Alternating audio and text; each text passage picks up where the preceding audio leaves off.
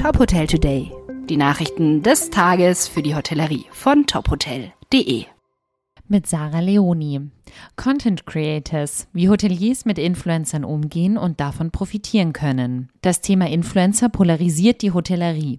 Für die einen sind die oft selbsternannten Instagram-Stars lästige Schmarotzer, für die anderen einer der wirkungsvollsten Hebel bei der Neukundengewinnung. Wenn es Sonntag ist, schlägt die Stunde des Drow Hunters. Unter diesem Namen twittert ein Hotelier in Österreich regelmäßig Anfragen von selbsternannten Influencern, die sich von seinem Haus ein besonderes Angebot wünschen oder ganz unverblümt nach kostenloser Übernachtung fragen. In zahlreichen Traumdestinationen, so auch im australischen Byron Bay, gibt es teils massive Bürgerbegehren gegen Influencer, die ein digitales Nomadentum verkörpern, das der Region mehr schadet als nutzt.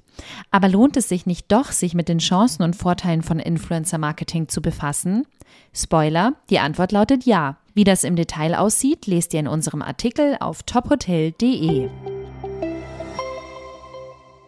Gastgewerbe protestiert. München plant Übernachtungssteuer. Das geht aus einer Beschlussvorlage für den Finanzausschuss in der kommenden Woche hervor. Der Bayerische Hotel- und Gaststättenverband DEHOGA kritisierte die Pläne als kontraproduktiv und schädlich. Konkret strebt die Städtekammerei einem Sprecher zufolge eine Steuer von 5% an. Sie soll auf dem Preis der unmittelbaren Beherbergung erhoben werden, nicht aber auf Zusatzleistungen wie Frühstück, Halbpension oder Wellnessarrangements.